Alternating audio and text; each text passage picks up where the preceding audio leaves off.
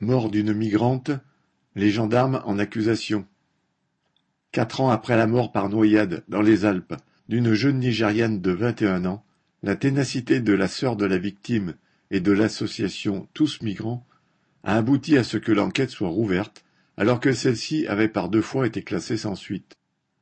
Le 7 mai 2018, alors que Blessing Matthew marchait avec deux compagnons en direction de Briançon, des gendarmes mobiles ont surgi des buissons dans lesquels ils étaient cachés et les ont poursuivis.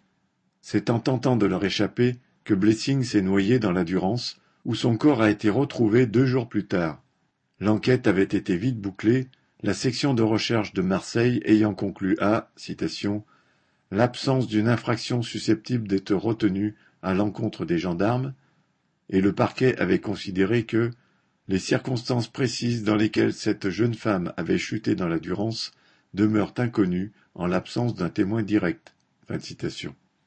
En faisant des recherches, l'association Tous Migrants a relevé des contradictions et des zones d'ombre dans la déposition des gendarmes.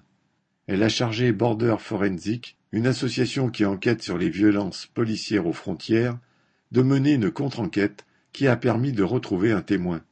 Celui-ci a révélé que les gendarmes ont effectivement mis Blissing en danger par leur poursuite, causant sa chute dans la Durance, suivie de sa mort. Cette nouvelle enquête aboutira-t-elle sur un procès, et si c'est le cas, dans combien de temps? Dans le pays qui se vante d'être celui des droits de l'homme, la mort d'un migrant a peu de poids face aux institutions en place, police et justice.